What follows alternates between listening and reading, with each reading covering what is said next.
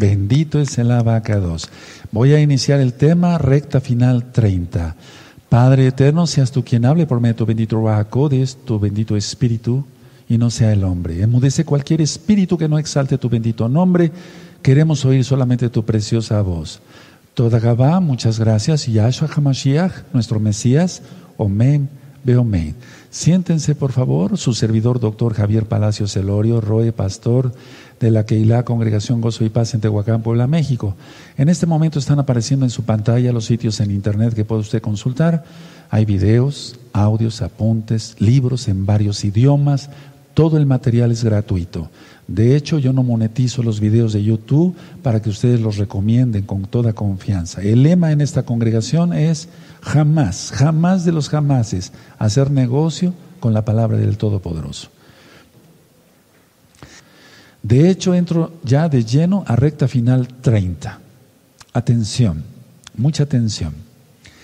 Este 21 de diciembre próximo, hoy es día, para que se entienda, 19 de diciembre, sábado 19 de diciembre, estamos en Shabbat, del 2020 gregoriano. Y el 21 de diciembre, este próximo lunes, será el solsticio de invierno. Y Júpiter y Saturno perdón que mencione así los nombres, así conocemos a los planetas, se van a alinear. Ahora, ¿qué distancia va a haber entre Júpiter y Saturno? 735 millones de kilómetros. Anótenlo, es interesante esto. 735 millones de kilómetros entre Júpiter y Saturno. Increíble. Nosotros vemos la, cómo ya se van conjuntando ya los dos planetas, y parece un espacio así, ¿verdad? Porque esa es una relación en óptica. Pero son 735 millones de kilómetros entre planeta y planeta. Es decir, van a estar este próximo lunes lo más cerca posible. Tremendo. Ahora, esta alineación es lo que algunos han conocido como estrella de Belén. Se ha dominado la estrella de Belén. De hecho, la palabra Belén, lo correcto es Baitlehem, que quiere decir casa de pan, casa de pan. Entonces, eh, pero vamos a dejarlo como estrella de Belén. Ahora, esta estrella de Belén, así llamada, la alineación de los dos planetas, no se ha visto en casi 800 años, pero este próximo lunes la veremos. Estamos viviendo momentos súper proféticos, hermanos.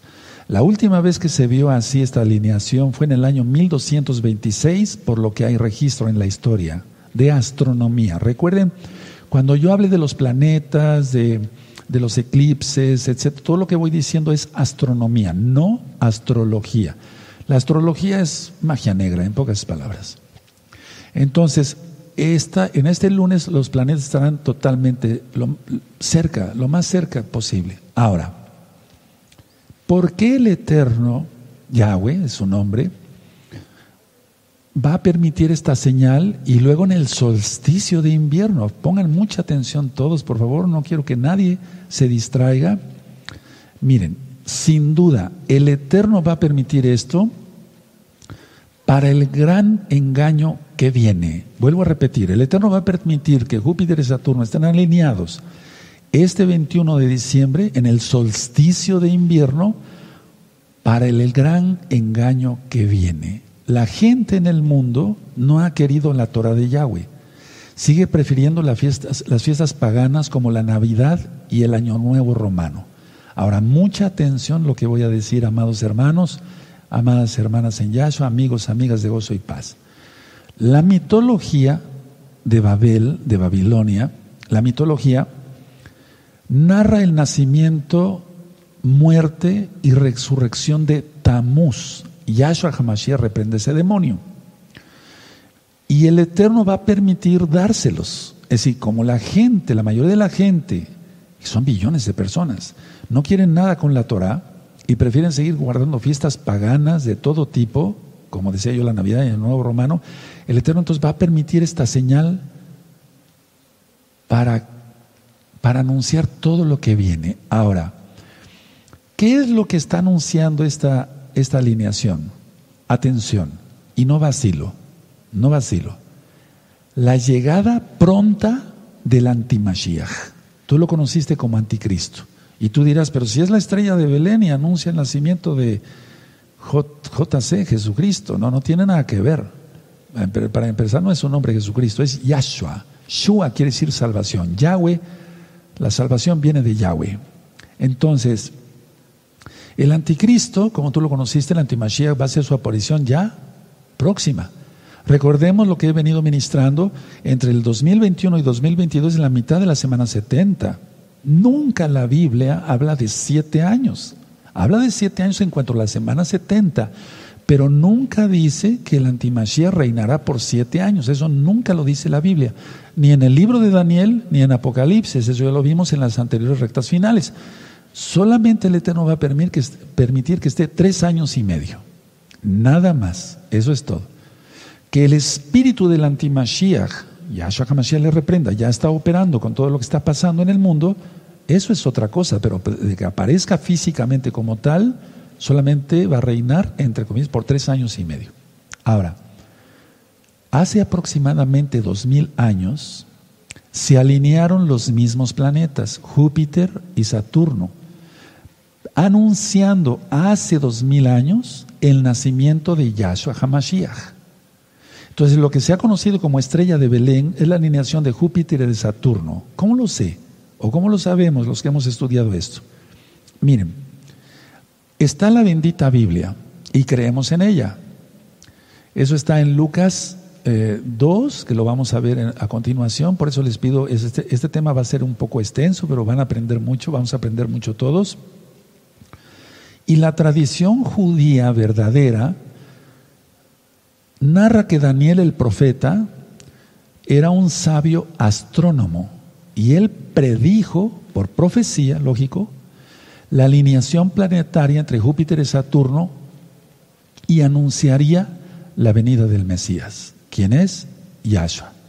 Entonces Daniel fue antes de Yahshua HaMashiach y profetizó que iban a estar alineados Júpiter y Saturno. ¿Cómo lo supo? El Raja Tú lo conociste como Espíritu Santo. Entonces el Eterno le dio mucho conocimiento al profeta Daniel como astrónomo y aparte lleno del espíritu de Elohim, de Dios, de Elohim. Pues imagínense qué, qué grandeza, ¿no? Ahora, los reyes de Oriente, nunca dice que fueron tres reyes magos, eso es un invento totalmente pagano. Los reyes de Oriente supieron esta información del profeta Daniel supieron de esta alineación planetaria y por eso acudieron a adorar al Mesías, al Mashiach. Entonces vamos a abrir nuestra Biblia, por favor, en Lucas capítulo 2. Vamos para allá, por favor. Vamos a, gozarnos en esta recta final, porque de veras, esta es que miren, acaba de suceder el eclipse eh, de, total de sol. Entonces, a ver, Busquen Lucas 14, los espero. Entonces, el eclipse de sol, decía yo, anuncia que el Eterno se empieza a ocultar. Y aparece ahorita esta señal, a los ocho días. Va a aparecer a los ocho días la alineación de, de Júpiter y de Saturno. Entonces, en Lucas 2 dice así. Aconteció en aquellos días que se promulgó, un edicto de parte de Augusto César que todo el mundo fuese empadronado. Este primer censo se hizo siendo eh, eh, Sirenio, perdón, gobernador de Siria. E iban todos, para ser empadronados, cada uno a su ciudad. Y Joseph subió de Galilea, de la ciudad de Nazaret, a Judea, a la ciudad de David, que se llama Belém, Baitlehem, por cuanto era de la casa y familia de David para ser empadronado con Miriam. Miriam es lo correcto, su mujer, desposada con él, la cual estaba encinta, o sea, estaba embarazada. Y, y aconteció que estando ellos allí, se cumplieron los días de su alumbramiento, y dio a luz a su hijo primogénito, y lo movió en pañales y lo acostó en, donde beben las vacas y los caballos, es en un pesebre, vamos a leerlo así, pero es el, es el bebedero, eso es lo correcto porque no había lugar para ellos en el mesón. Pero realmente, ¿dónde fue? Fue en una azúcar, en la fiesta de Sukkot, en una azúcar, madera y, palmas, ¿sí? ¿De acuerdo? 8. Había pastores en la misma región que velaban y guardaban las vigilias de la noche sobre su rebaño. Y aquí se les presentó un malaj, un ángel, un mensajero del Señor. Y la acabó, la gloria del Señor, le rodeó el resplandor y tuvieron gran temor. Pero el ángel les dijo, no temáis porque aquí os doy buenas nuevas, gran gozo, que será para todo el pueblo. Porque os ha nacido hoy en la ciudad de David un Mashiach, que es el Señor. Aleluya. Esto servirá de señal, bueno, sigue, sigue viendo, eh, eh, narrando ahí, eh, y repentinamente apareció con el Malag una multitud de las huestes celestiales de los cielos, pues, que exaltaban a Elohim y decían, gloria a Elohim, exaltación a Elohim en las alturas y en la tierra paz, buena voluntad para con los hombres. Sucedió que cuando los ángeles se fueron de ellos al cielo, los pastores se dijeron unos a otros, pasemos pues hasta Belén y veamos esto que ha sucedido que el Señor nos ha manifestado.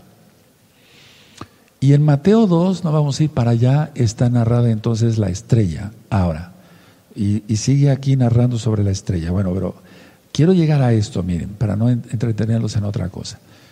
Lo tremendamente increíble es que ahora la alineación no será en septiembre. Hace dos mil años fue en septiembre. ¿Cómo lo sé? Ahorita lo vamos a, a comprobar. Con la misma Biblia, entonces la, alineación planetaria no será en septiembre, como hace dos mil años anunciando la venida de Yahshua, Hamashiach, en la fiesta de Sukkot, sino que esta, esta señal la va a dar el Eterno en la fecha que todo mundo celebra, en esta fiesta pagana de la Navidad, que más pagana no puede ser. ¿Qué anuncia esta alineación? La aparición del antimashiach. La aparición del antimashiach, hermanos. ¿Qué anuncia esta estrella de Belén, por así decirlo? La aparición del antimashiach.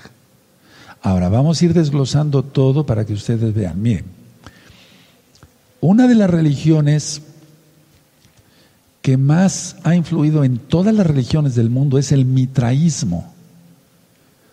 El mitraísmo tiene dos días especiales, el domingo y el 25 de diciembre, cuando es Natalis Solis, el nacimiento del sol.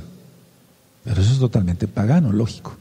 Entonces, si tú no guardas el Shabbat y guardas el domingo, te quiero decir algo y no te vayas a ofender. Eres mitraico, estás adorando a Mitra, no a Yahshua. Si tú celebras el 25 de diciembre, el 24, la cena, etc., el 25 de diciembre, quiero que sepas que eres mitraico, no te vayas a sentir mal. La idea es que reflexiones, el Eterno, el Ruach el Espíritu de Yahweh, te toque ahora, el Espíritu Santo, como tú lo conociste, te toque el Ruach y digas, ¿qué es esto? ¿Qué es esto? ¿Cómo es posible? Entonces recuerden el mitraísmo, dos días especiales, domingo y 25 de diciembre como dos días especiales de Natal y Solis. Sunday quiere decir Día del Sol, así se pronuncia en inglés. Ahora, vamos a Isaías 65, Vamos a, vamos a explicar varias cosas, amados Sahim. En Isaías 65, y yo voy a empezar a leer desde el verso 1 en adelante. Y verás cómo el mitraísmo ya había influido en los hijos de Israel. Y ahora que estamos en la restauración de todas las cosas, el israelita de de veras se tiene que sacudir todas esas cosas de Roma, de Egipto, de Babilonia, todo, todo el mitraísmo, todo eso. Isaías 65, verso 1 dice, fui buscado para los que no preguntaban por mí, fui hallado por los que no me buscaban.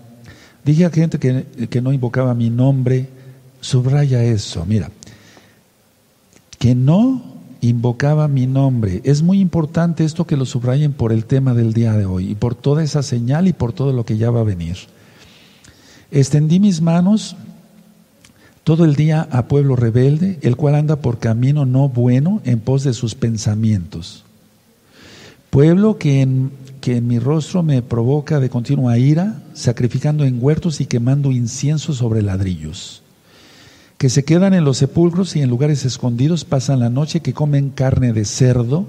El cerdo está prohibido en la Torah, en la Biblia y en sus ollas han caído las cosas inmundas, que dicen, estate tú en tu lugar, no te acerques a mí porque yo soy más santo que tú. Estos son humo en mi furor, fuego que arde todo el día. He aquí que escrito está delante de mí, no callaré, sino que eh, recompensaré y daré el pago en su seno y por vuestras iniquidades, dice Yahweh, y por las iniquidades de vuestros padres, juntamente los cuales quemaron incienso sobre los montes y sobre los collados que me afrentaron. Por tanto, yo les mediré su obra antigua en su seno. Así ha dicho Yahweh.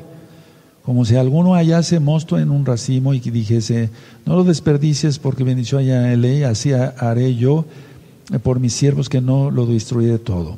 Sacaré descendencia de Jacob y de Judá. O sea, a ver, sacaré descendencia de Israel y de Judá, las dos casas. Heredero de mis montes y mis escogidos poseerán por heredad la tierra y mis siervos habitarán allí. Y será Sarón para habitación de ovejas y el valle de Acor para majada de vacas para mi pueblo que me buscó. Pero vosotros, los que dejáis a Yahweh, que olvidáis mi santo monte, que ponéis mesa para la fortuna y suministrar libaciones para el destino, yo también os destinaré a la espada y todos vosotros os arrodillaréis al degolladero por cuanto llamé y no respondisteis, hablé y no oísteis, sino que hiciste lo malo delante de mis ojos y escogiste lo que me desagrada. ¿De qué está hablando aquí el profeta? El Ruach de Yahshua. Precisamente de esas festividades. No dice Navidad, lógico, pero se está refiriendo, ¿qué hay en las, en las cenas de Navidad? Carne de cerdo. La gente no menciona el nombre correcto, que es Yahweh, Yahshua. Eh, han ido por sus propios caminos y hacen cosas que desagradan. Si gustan, pueden subrayar y escogisteis lo que me desagrada. ¿Qué le desagrada al Eterno? Esta fiesta pagana de Navidad y Año Nuevo Romano. No hay una fiesta que lo aire más que esta fiesta. Les voy a explicar por qué. Ahora, en el verso 11 dice, pero vosotros los que dejáis a Yahweh, que olvidáis mi santo monte, que ponéis mesa para la fortuna y suministrar libaciones para el destino, es muy importante que entendamos que eran dioses paganos. Eh, eh, vamos a presentar un, un, video el día miércoles, estén muy atentos a las 7 de la noche para que se le entienda mejor desglosado todo esto. Pero permítame ir a Isaías 66, verso 17. Dice aquí, los que se santifican o los que se apartan, pero no para ser santos, y los que se purifican en los huertos, uno tras otros, los que comen carne de cerdo y abominación y ratón juntamente serán talados, dice Yahweh. Entonces el Eterno quiere que comamos kosher, quiere que comamos limpios, está en Levítico 11. El mantel que se le apareció a Kefas no era que comiéramos reptiles y ranas y sapos y serpientes, no. Era que la casa de Israel iba a ser salva también, si creen en Yahshua, desde luego. Ahora, vemos, vamos a Éxodo, vemos que hubo una adoración que el Eterno reprobó, que es el becerro de oro, y por eso le aira tanto al Eterno que se festeje algo que no sea de Él. Él nos dio sus fiestas. En Levítico 23 encuentras el Shabbat, eh, eh, encuentras Pesach, Hamatzot, Bikurim, Shavuot, tú lo conociste como Pentecostés, encontramos Yom Teruah, que es la fiesta de las trompetas, Yom Kippur y Sukkot. Esas son las fiestas que Él quiere que celebremos. No quiere que celebremos nada de eso, que viene ahora. Entonces, a ver, en, el, en Éxodo 32, verso 1 dice, viendo el pueblo que Moshe tardaba en descender del monte, se acercaron entonces a Aarón y le dijeron, levántate, haznos dioses que vayan delante de nosotros, porque a este Moshe, el varón que nos sacó de la tierra de Egipto, no sabemos qué le haya acontecido. Y Aarón les dijo, apartaos los zarcillos de oro que están en las orejas de vuestras mujeres y de vuestros hijos, de vuestras hijas, y traédmelos. Entonces todo el pueblo apartó los zarcillos de oro que tenían en sus orejas y los trajo a Aarón. Y él los tomó de las manos de ellos y les dio forma con buril e hizo de ellos un becerro de fundición. Entonces dijeron, Israel, estos son tus dioses que te sacaron de la tierra de Egipto. Y viendo esto, Aarón edificó un altar delante del becerro. Ahorita les voy a explicar por qué estoy poniendo esta cita aquí. Y Aarón dijo, mañana será fiesta para Yahweh. Ahora, el mitraísmo es eso, la adoración al toro.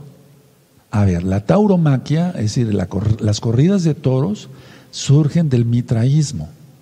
De hecho, en el Vaticano, en el museo, yo nunca he ido, Neire, eh, en el Museo del Vaticano, pero por videos, hay una escultura de Mitra toreando, o sea, pasando el capote, eh, el lienzo, por un toro, para que un toro pase.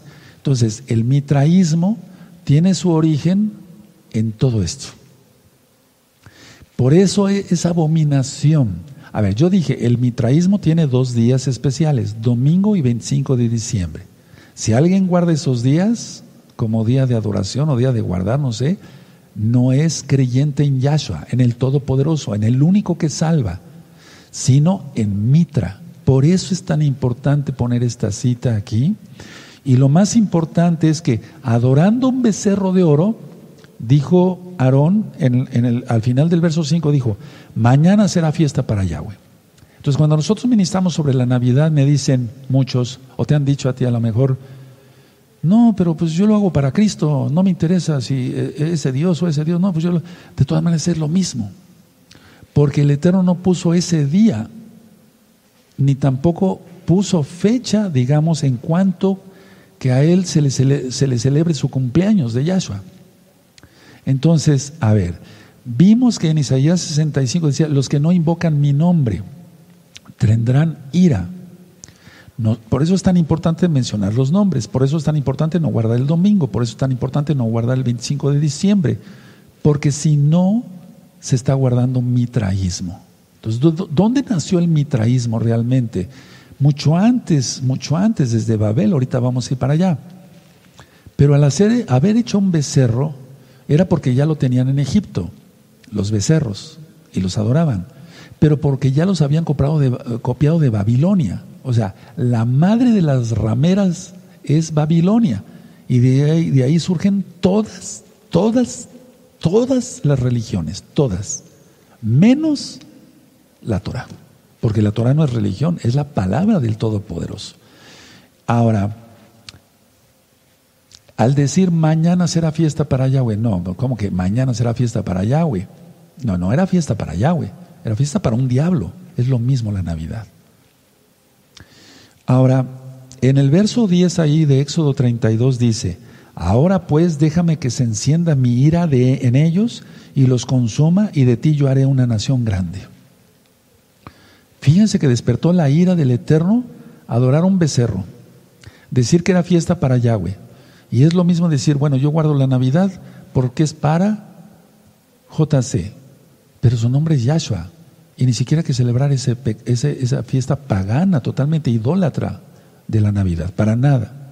Mucha gente lo toma a juego y vamos viendo cosas desagradables. Ahora, escuchen bien, la ira de Yahweh ya viene. Ya viene la gran tribulación, ya viene la ira del Eterno y es para los que no quieren la Torah. Para ellos es la ira. Entonces, por favor, permítame ir a Primera de Reyes. Vamos a Primera de Reyes. Vamos a aprender mucho hoy. Primera de Reyes 12, en el verso 26. Y vean cómo se fue yendo lo de los becerros de un lado para otro, porque eso es mitraísmo.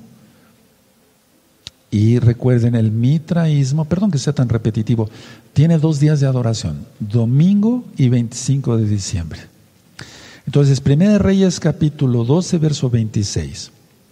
Y dijo Jeroboam en su corazón, ahora se volverá el reino a la casa de David, si este pueblo subiera a ofrecer sacrificios en la casa de Yahweh en Jerusalén, porque el corazón de este pueblo se volverá a su señor Roboán. Roboán era el rey del hijo, era el hijo del rey Salomón, rey de Judá, y me matarán a mí y se volverán a Robán, rey de Judá. Y habiendo tenido consejo, hizo el rey qué? ¿Dos qué? ¿Chivos? No, dos becerros. Dos becerros de oro. Y dijo al pueblo, bastante habéis subido a Jerusalén y aquí tus dioses, oh Israel. Tremendo, terrible. Los cuales te hicieron subir de la tierra de Egipto. Esa fue la abominación. Una de las abominaciones más grandes de toda la historia. Y por eso la casa de Israel entró en maldición. Y en otra recta final voy a decir cosas también muy interesantes porque están en la Biblia. Entonces, a ver, otra vez los becerros. Ahora vamos a Primera de Reyes, ahí adelantito, en el capítulo 13, y vamos a ver el verso 33 y 34, y vamos a ver que entonces Jeroboam no se apartó de ese mal camino, ni todos los reyes de la casa de Israel.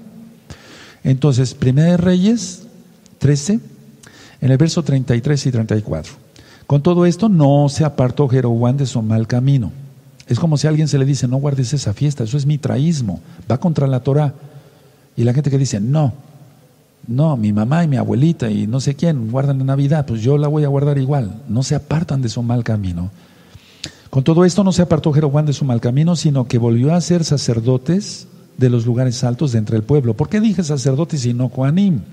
Porque aquí sí eran sacerdotes, porque no había Coanim, no venían de los levitas, de los lugares altos de entre el pueblo, y a quien quiera, a quien quería lo consagraba para que fuese de los sacerdotes de los lugares altos, pura idolatría. 34. Y esto fue causa de pecado a la casa de Jeroboam, por lo cual fue cortada y raída sobre la faz de la tierra. Pero el Eterno es bueno y le dio otra oportunidad a la casa de Israel. Toma esa bendición ahora. Ahora mismo, hermano, amigo, amiga, ahora mismo tómate de esa bendición, porque puede ser la última vez que escuches una administración como esta. Romanos 11. Yo te deseo mucha vida y yo también para mí, pero me refiero que a lo mejor ya el Eterno diga, hasta aquí llegó mi paciencia, no quieres entender. No, no permitan eso, hermanos, por favor, amigos, amigas, no, de una vez. Eh, Romanos capítulo 11.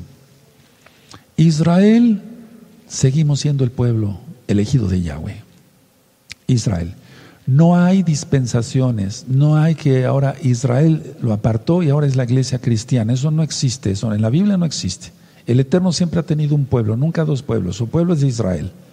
Y aquel que quiera ser salvo tiene que venir al Elohim, al Dios de Israel, y guardar la bendita Torah creyendo, lógico, en Yahshua HaMashiach, en su sangre preciosa. Y no somos salvos por obras, para que nadie se gloríe. En Romanos 11, verso 1, digo pues, ¿ha desechado Elohim a su pueblo? En ninguna manera. Porque yo también soy israelita de la ascendencia de Abraham, de la tribu de Benjamín. No ha desechado Elohim a su pueblo, el cual es, el cual, al cual desde antes conoció. ¿O no sabéis qué dice, qué dice de Elías la escritura, cómo invoca Elohim contra Israel diciendo, Señor, Adón, a tus profetas han dado muerte y, y tus altares han derribado, y solo yo he quedado y procuran matarme? Pero ¿qué le dice la divina respuesta? Me he reservado siete mil hombres que no han doblado la rodilla delante de Baal. 5, verso 5. Así también aún en este tiempo ha quedado un remanente escogido. ¿Por qué? Por gracia.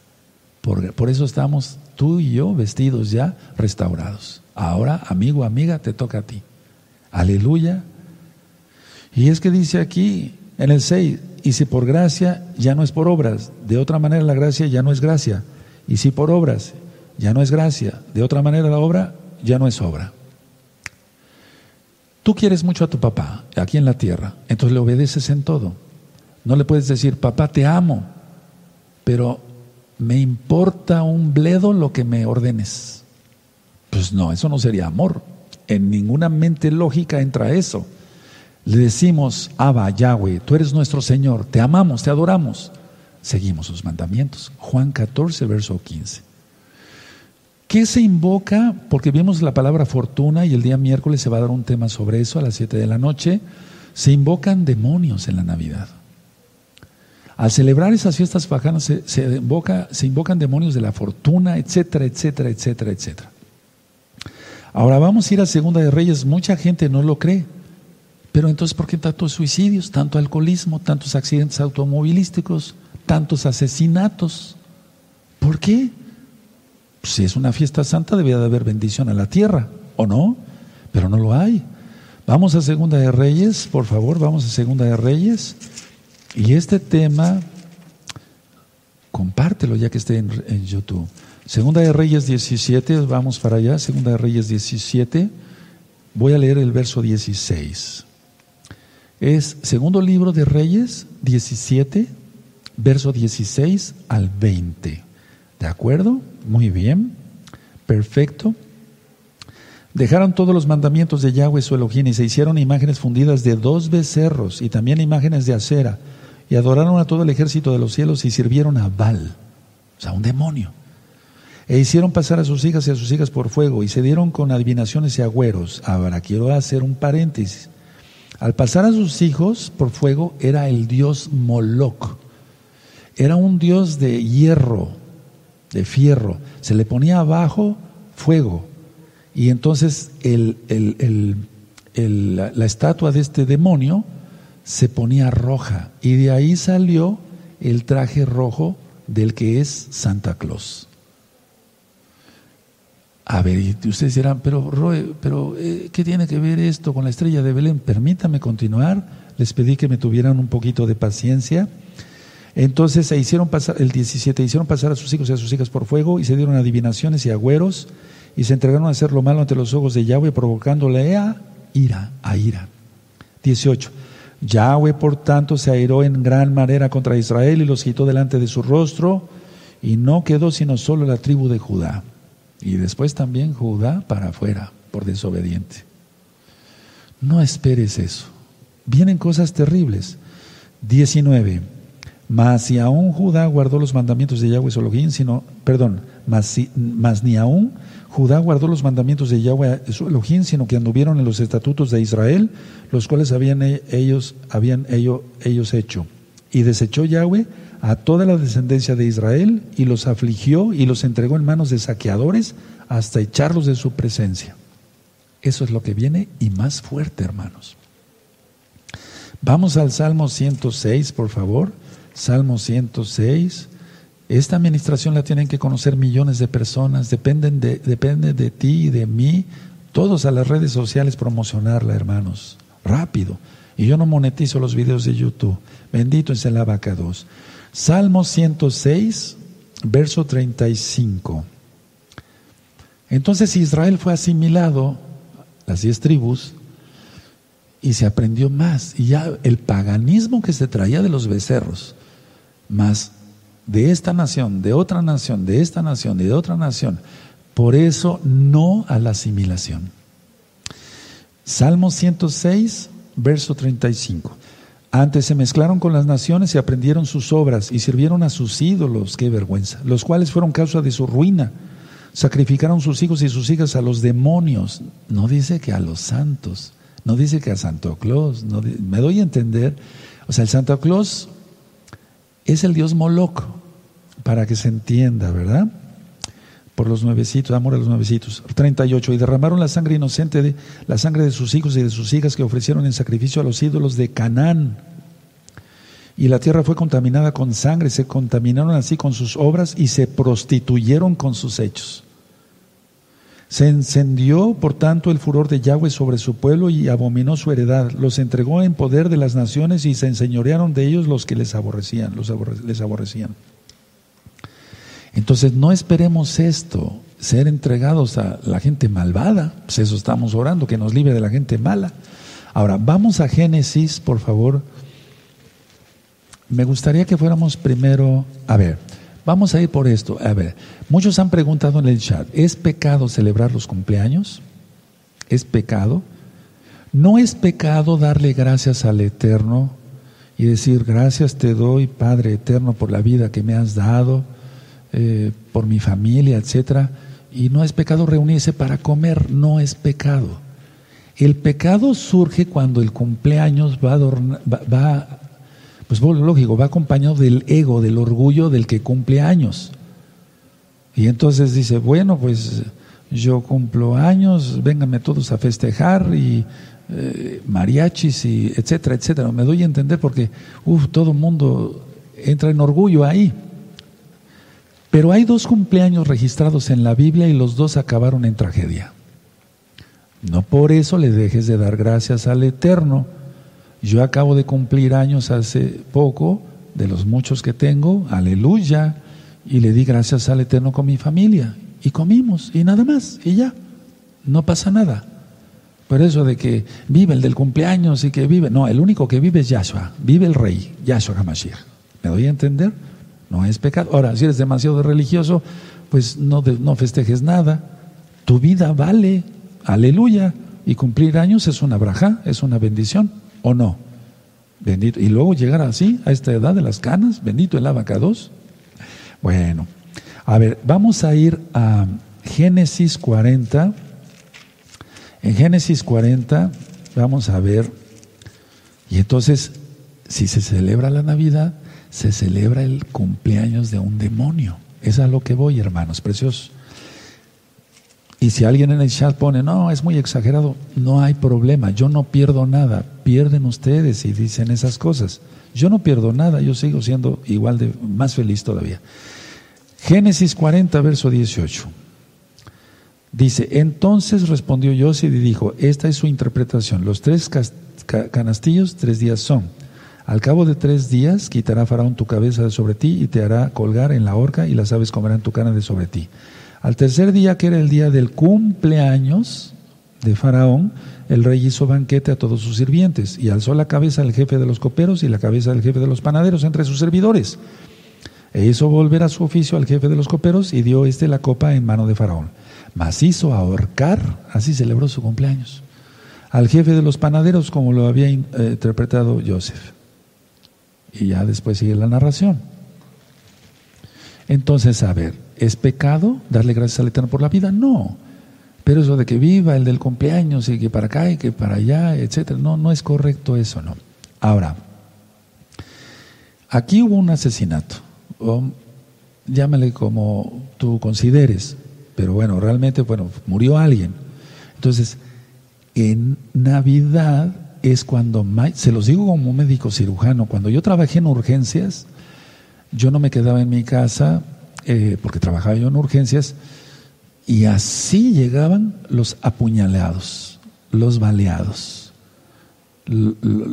vaya, de todo tipo. O sea, es el día, ya, ya estábamos esperando, yo le decía a mi equipo, enfermeras, doctores ayudantes, por favor, viene la Navidad. Ya saben que en esos días la gente se mata.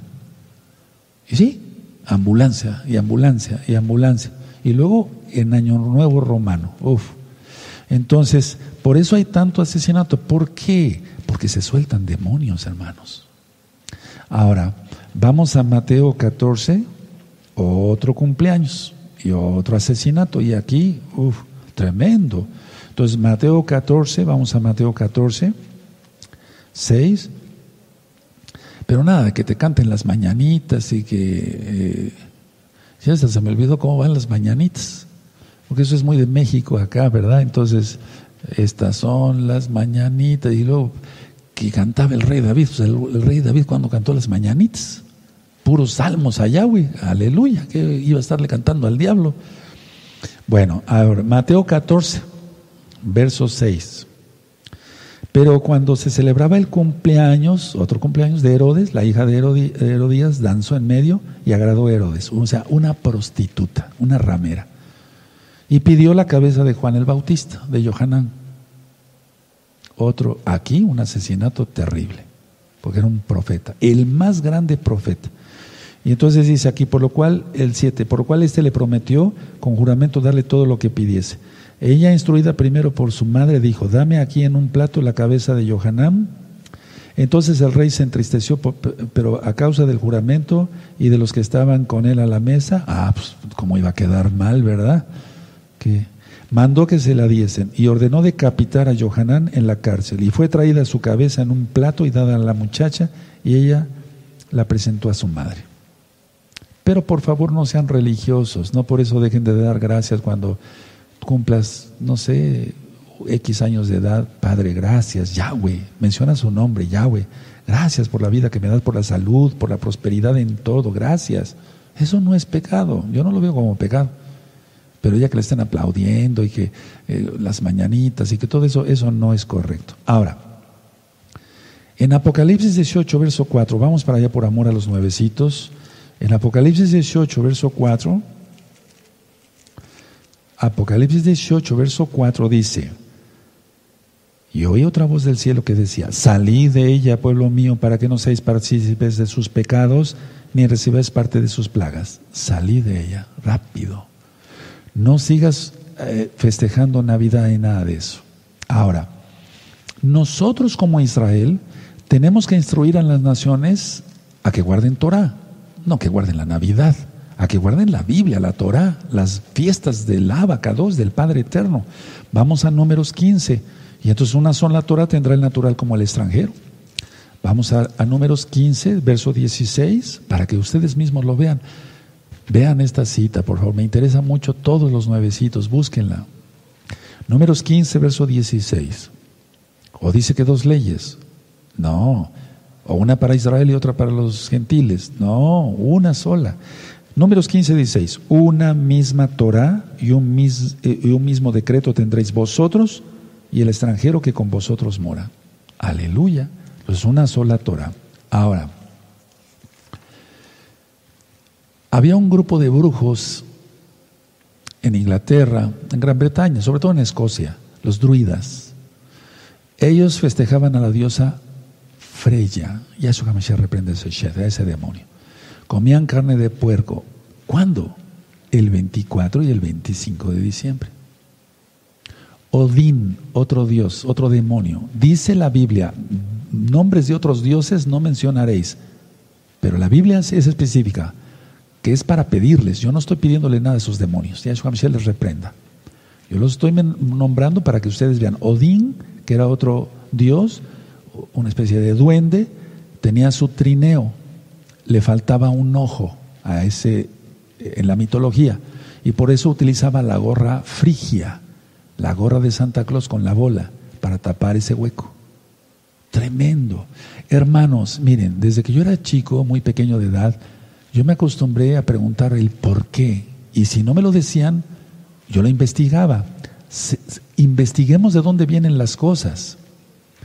Por ejemplo, el árbol de Navidad, vamos allá, vamos a Jeremías, vamos a Jeremías, vamos para allá, y por eso el Eterno va a dar esta señal, para que la gente se pierda ya que no quieren la Torah. Jeremías capítulo 10, pero el Eterno es bueno, va a dar otro, por eso te está avisando ahora mismo. Jeremías 10, ahí está el árbol de Navidad. No dice árbol de Navidad, pero las naciones hacían esto cortaban leño del bosque, lo, afirmaban y le ponían adornos. Jeremías capítulo 10, verso 1 al 4.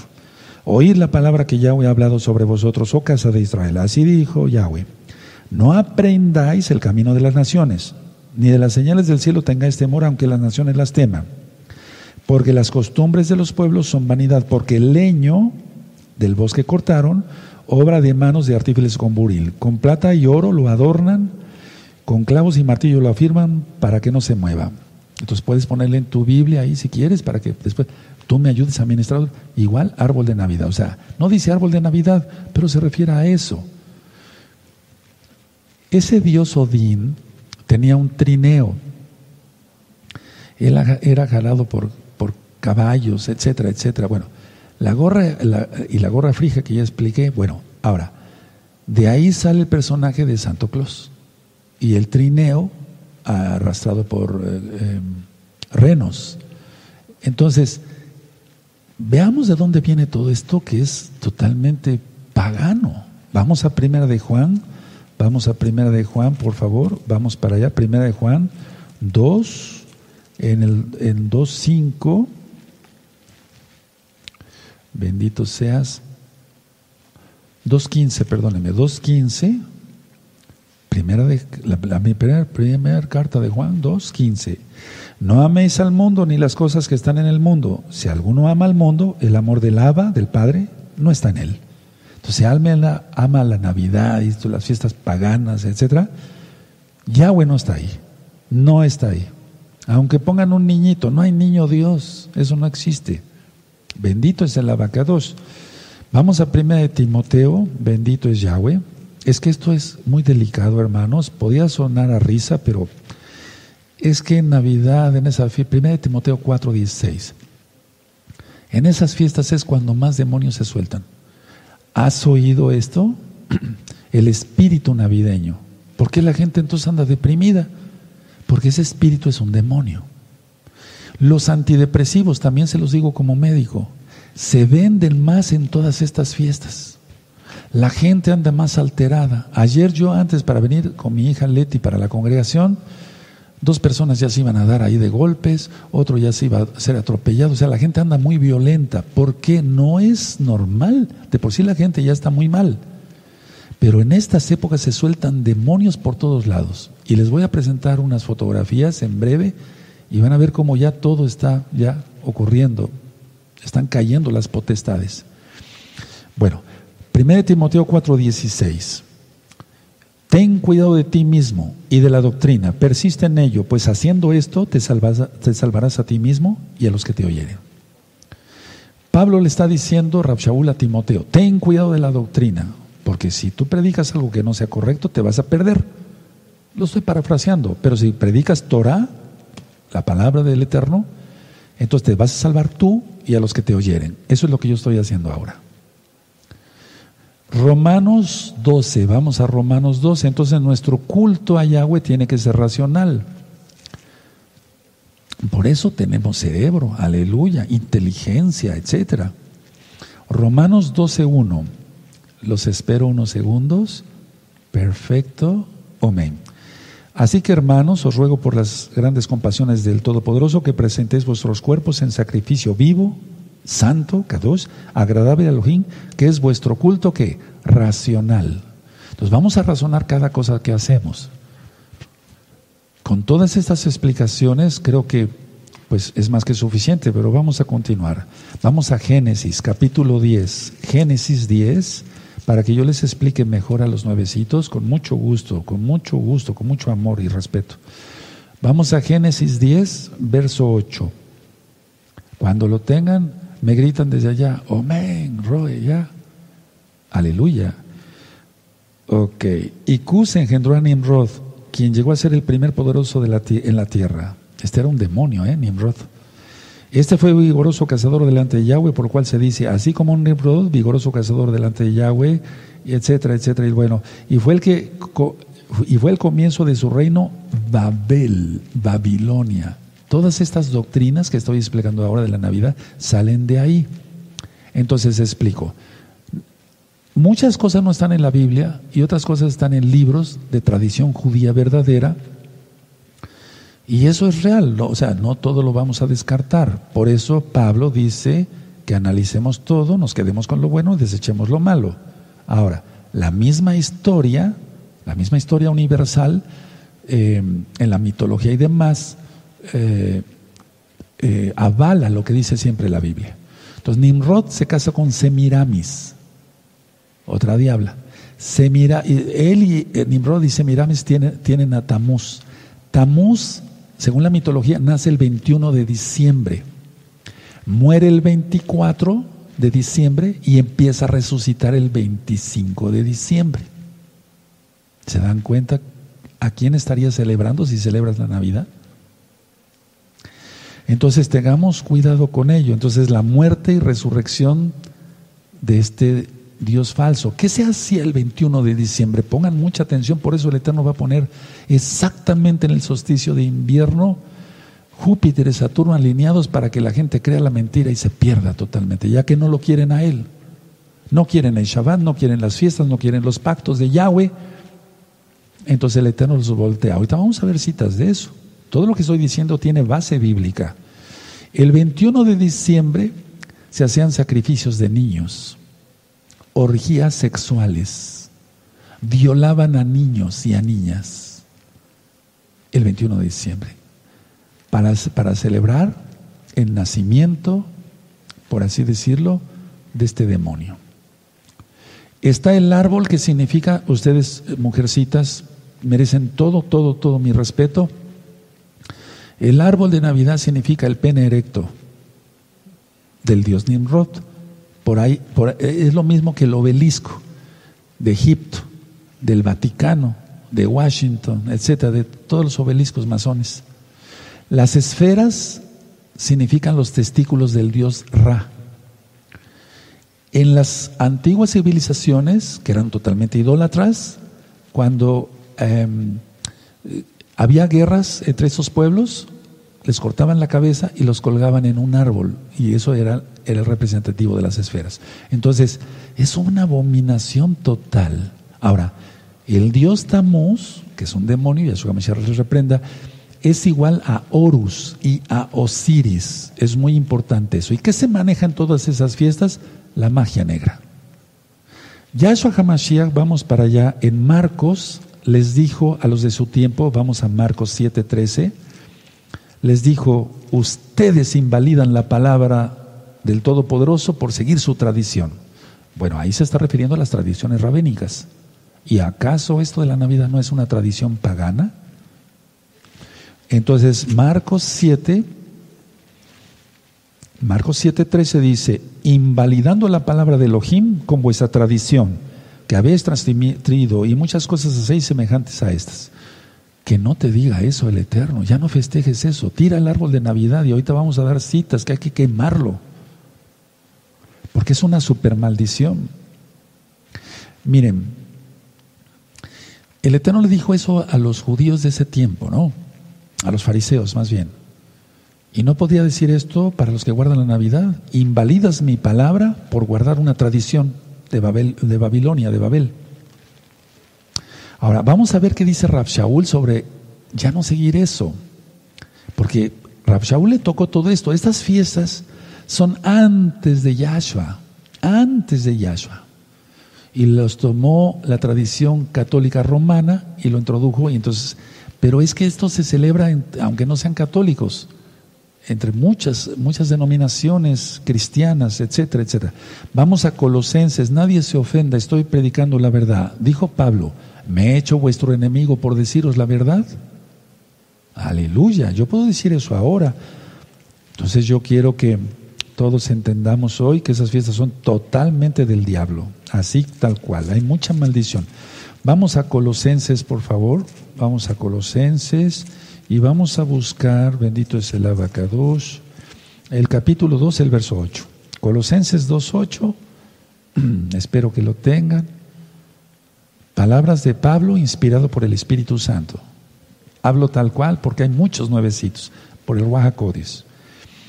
2.8 de Colosenses, mirad que nadie os engañe por medio de filosofías y huecas sutilezas, según que, exacto, las tradiciones de los hombres, conforme a los rudimentos del mundo y no según Yahshua. Tremendo, ¿verdad? Entonces, ¿qué hay que hacer? No seguir las tradiciones, seguir a Yahshua. Estas cosas, ¿cómo las llama el Eterno en la Biblia? Anatemas. Anatema quiere decir maldición. No metas nada inmundo a tu casa para que no seas maldito. ¿Dónde está eso, Roe? Vamos a Deuteronomio 7. Esas son citas que ministro en los temas de liberación. Deuteronomio 7, vamos para allá, en el verso 25 y 26. Entonces todo lo que es el Santo Claus, que es el eh, árbol de Navidad, las esferas, ya sabes lo que se, se, se refiere ahí. Entonces, Deuteronomio 7, 25 y 26.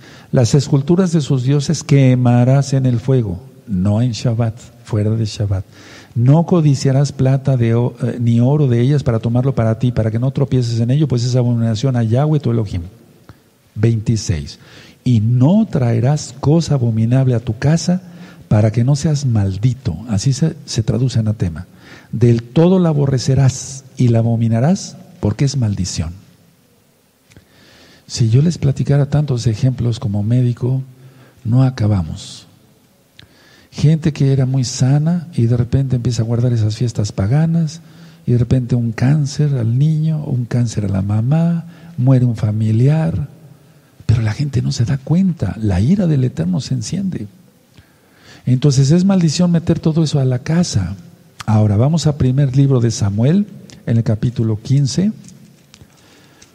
Pero muchos dirán, bueno, yo rezo mucho, hago muchos ayunos, el Eterno quiere obediencia, no tantos sacrificios, quiere obediencia de parte de nosotros, porque si no, seríamos como brujos o brujas hechiceras.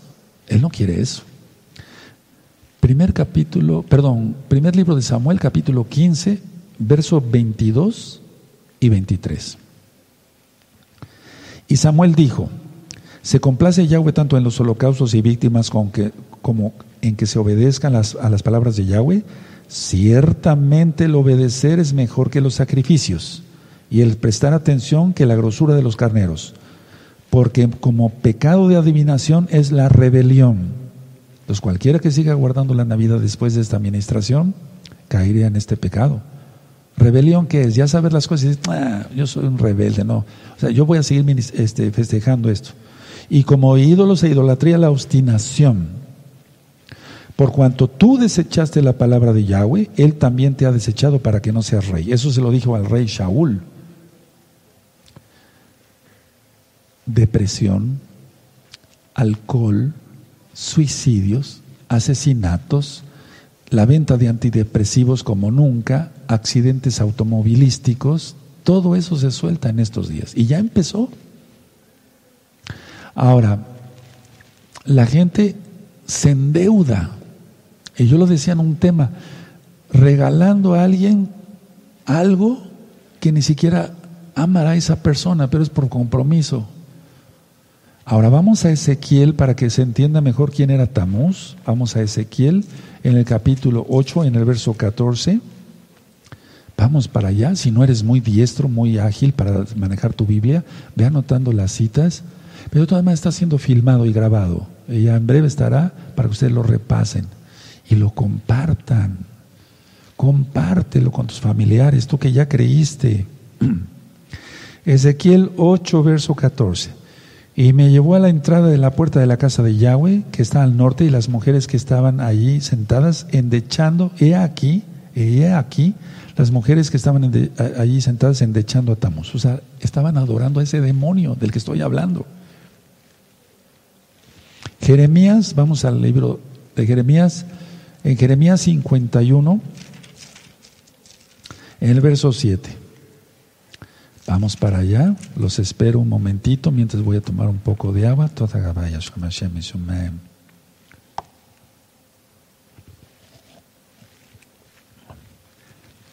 Entonces Jeremías 51, verso 7 dice así, copa de oro fue Babilonia en la mano de Yahweh, que embriagó a toda la tierra de su vino bebieron los pueblos, se aturdieron por tanto las naciones. Esta fiesta es totalmente babilónica, es demoníaca.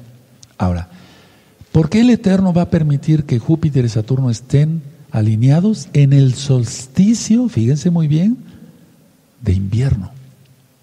Recuerden, esta alineación sucedió hace dos mil años para anunciar la venida de Yahshua. Pero fue en septiembre. Ahorita vamos a ver por qué digo que se fue en septiembre. Ahora, vamos a segunda de Tesalonicenses, por favor, vamos para allá. Y recuerden que el día lunes 21 de diciembre, este próximo lunes, 6 de la tarde hora central de México, vamos a estar transmitiendo en vivo la, esta alineación planetaria. ¿De acuerdo? Vamos a ver más eh, de, eh, de, la bendita palabra. Entonces vamos a buscar segunda de Tesalonicenses, bendito es tu nombre, capítulo 2, verso yo puedo decir que desde el, verso 8, aquí está hablando del antimashiach, tú lo conociste como anticristo. Segunda de Tesalonicenses, capítulo 2, verso 8. Eh, y entonces se manifestará aquel inicuo a quien el Señor, el Adón, matará con el espíritu de su boca y destruirá con el resplandor de su venida. Verso 9.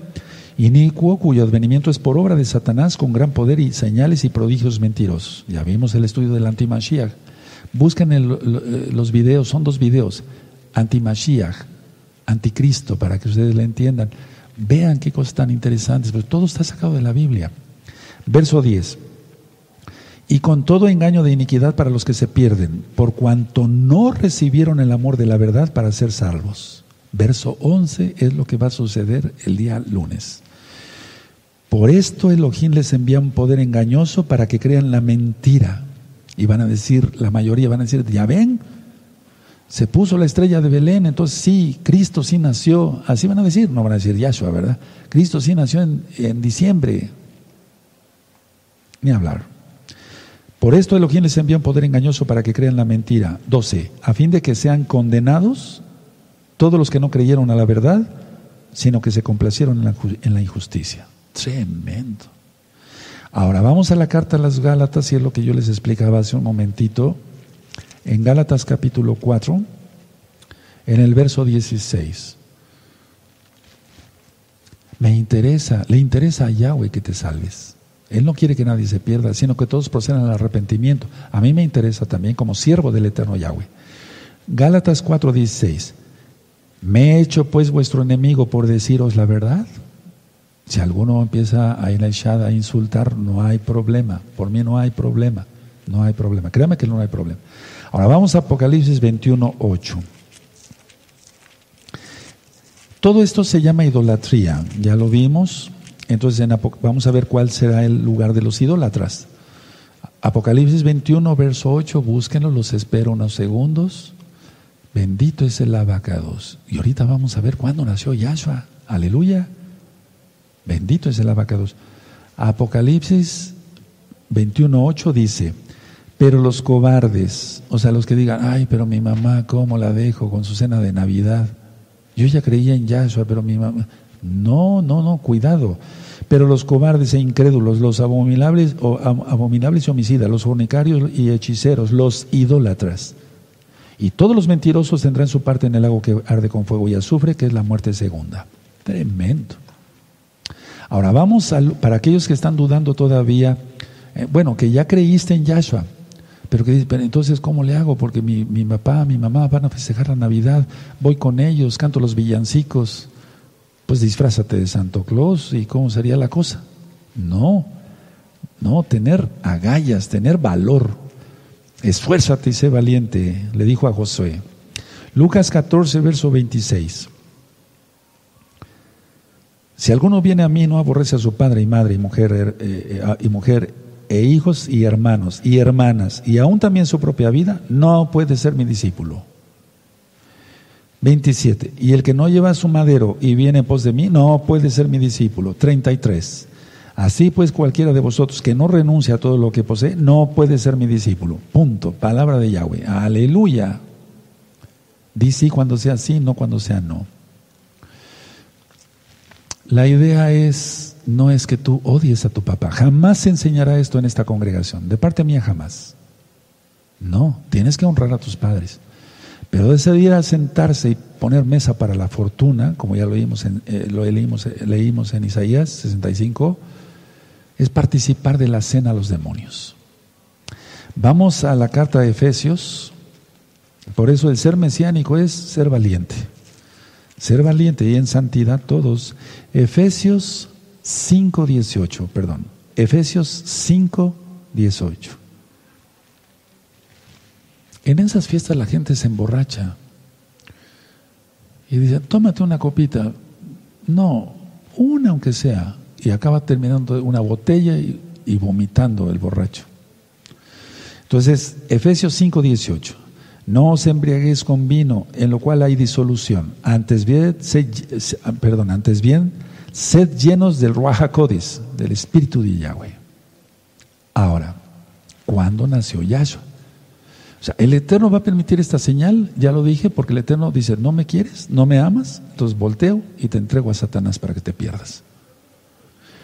Juan el Bautista nació seis meses antes de Yahshua. Lo vamos a demostrar con la Biblia, amados hermanos, hermanas. Zacarías fue el padre de Juan el Bautista. Lo voy a explicar así, de Johanán, de Juan. Había 24 divisiones de Koanim, mal traducido como sacerdotes. Abías era el padre, digamos, el padre del padre del padre, del cual venía Juan. Entonces, a ver, vamos a entender esto. Juan, por si gustan anotar, nació seis meses antes de Yahshua. Ahorita lo vamos a demostrar con las citas de la Biblia. Zacarías fue padre de Juan era un Cohen, mal traducido como sacerdote. Había 24 órdenes de Coanín, mal traducido como sacerdotes, que puso el rey David. Abías era el padre de Johanán, o sea, hacia arriba, pues. Entonces, vamos a ver Primera de Crónicas 24, vamos para allá, Primera de Crónicas 24. Yo sé que algunos ya se saben este estudio que se dio hace muchos años, pero los que no, bienvenidos, para eso estamos acá. Vamos a aprender todos. Eh, primera de Crónicas 24, verso 7. Los espero. Primera, primer libro de Crónicas 24, verso 7. Perfecto. La primera suerte tocó a Joairaif, la segunda Jedaías, etc. Ahora vamos a situarnos directamente en el verso 10. La séptima, Acos, la octava a Abías. Subrayen ahí, yo lo tengo subrayado desde hace mucho tiempo, pero le voy a dar otra subrayada. la octava suerte a Abías. Entonces, las suertes eran eh, dejar eh, pues que el Eterno decidiera quién iba a, ir prendiendo el incienso, el, servicio del Bet Hamikdash, del templo en Jerusalén. Entonces la octava orden le tocaba a Abías. Ahora, ¿cuándo empezaban a funcionar los Kuanim, los sacerdotes, mal traducido? Empezaban en Aviv. Aviv quiere decir primavera, o sea, el primer mes hebreo, que generalmente es entre marzo y abril. Marzo y abril. Entonces, a ver, vamos a Primera de Crónicas 27, ahí adelantito nada más, en el verso 1. Primera de Crónicas 27.1 dice, estos son los principales de los hijos de Israel, jefes de familias, jefes de millares y de centenas, y oficiales que servían al rey en todos los negocios de las divisiones, que entraban y salían cada mes durante todo el año, siendo cada división de 24 mil. Entonces, a ver, empezaba en. Ahora, si, si Abías era la octava, haciendo cuentas, entonces a él, a él le tocaba, empezaba entonces a Aviv, a él le tocaba estar en el servicio entre el 27 de abril y mayo. Eran tres semanas las que servían los Kuanim. Anoten eso porque es importante. ¿De acuerdo? Entonces, Zacarías, por así decirlo, ahorita lo vamos a ver, era el octavo, la octava, suerte, el, octavo turno para prender incienso, etcétera. ¿Sí? Bueno, entonces era entre el 27 de abril y tres semanas hacia mayo. ¿De acuerdo? Ahora vamos a ir a Lucas, el Evangelio como tú lo conociste, la besora, las nuevas buenas de salvación, el Brit Hadashah, el nuevo pacto. En Lucas 1, verso 5. ¿Lo tienen? Perfecto. Lucas 1, verso 5. Hubo en los días de Herodes, rey de Judea, un Cohen llamado Zacarías. Lo vamos a leer así. De la clase de Abías, el que vimos en el verso 10 de Primera de Crónicas 24. Su mujer era de las hijas de Aarón y se llamaba Elisheba o Elizabeth. Ahora, vamos a ver el verso 23. Y cumplidos los días de su ministerio, o sea, de, prender el incienso, se fue a su casa. Ahora, vamos a entender el verso 20, vamos a leer el verso 26. Al sexto mes, el ángel, el malaj Gabriel, fue enviado por Elohim a una ciudad de Galilea llamada Nazaret. Lo vamos a leer así. Entonces se le presenta a Miriam, ¿de acuerdo? Ok, ahora, para que quede más claro, por amor a los nuevecitos, lo voy a explicar así. Miren, el ángel le dice que va a tener un hijo. En el verso 24 dice, y después, después de aquellos días concibió su mujer Elizabeth, entonces la esposa de Zacarías, y se recluyó en casa por cinco meses diciendo, así ha hecho conmigo el Adón en los días en que se dignó quitar mi afrenta entre los hombres. O sea, no, no, había podido tener hijos. Y el verso 26 ya lo leímos, dice, al sexto mes el ángel Gabriel fue enviado por Elohim a una ciudad de Galilea llamada Nazaret. Ahora, anoten esto en forma de pregunta, ¿cuántas, cuántas semanas sirvió Zacarías? Tres semanas era lo que marca la Torah. Se iban cambiando cada tres semanas. Entonces, ¿cuándo llegó a su casa Zacarías? A finales de mayo. A finales de mayo llegó a su casa. ¿Cuándo quedó embarazada Elizabeth? A mediados de junio quedó embarazada Elizabeth. Entonces Juan el Bautista nació en marzo, a mitad de marzo. Esto ya quedó filmado para que ustedes después lo repasen por si no le entendieron ahorita. Ahora, como fue enviado aquí un ángel al sexto, al sexto mes que está, al sexto mes el ángel Gabriel fue enviado por Elohim a una ciudad de Galilea. O sea, al sexto mes de que dio el aviso a Elizabeth que ya estaba embarazada. ¿Sí me di a entender? A la esposa de Zacarías. Iban a ser Juan. Bueno, entonces, a ver, si nosotros vemos marzo, abril, mayo, junio, julio, agosto, septiembre, ahí está. Yahshua nació en septiembre. Él nace en la fiesta de Sukkot, no en diciembre, en esa fiesta pagana. ¿Sí? Ok, entonces, al sexto mes de qué? O sea, Juan nace seis meses antes de Yahshua. Aquí lo vemos claramente. A ver, entonces, para, por, amor a los nuevecitos, a ver. El 23, eh, Lucas 1, verso 23. Y cumplidos los días de su ministerio, se fue a su casa. Cumplió tres semanas. Ok. Después de aquellos días, concibió su mujer. Entonces, él estuvo hasta final, a finales de mayo, llega a su casa. Elizabeth se embaraza a mediados de junio. ¿De acuerdo? Junio, julio, junio, julio, agosto, septiembre, octubre, noviembre, diciembre, enero, febrero, marzo. Nueve meses de embarazo. En marzo nace Yohanan y en septiembre nace nuestro Adón, nuestro Señor, Yahshua HaMashiach. A mitad de septiembre, nunca en diciembre. Y él nace el primer día de la fiesta de Sukkot. Y él no nació en un establo, él nació en una suká. Lo del establo es un invento de San Francisco de Asís. Lo dije así para que se entienda. Francisco de Asís de la Iglesia Católica Romana. Él nació en una suká, lo que hacemos nosotros, las cabañas, ¿sí? Mal traducido como tabernáculos, lo correcto es cabañas, Sukkot. Y ahí tienes la cuenta de que Yahshua nació en septiembre. ¿Cuál es la señal que se va a poner? Exactamente en el solsticio, cuando la gente se empieza a locar porque viene su Dios.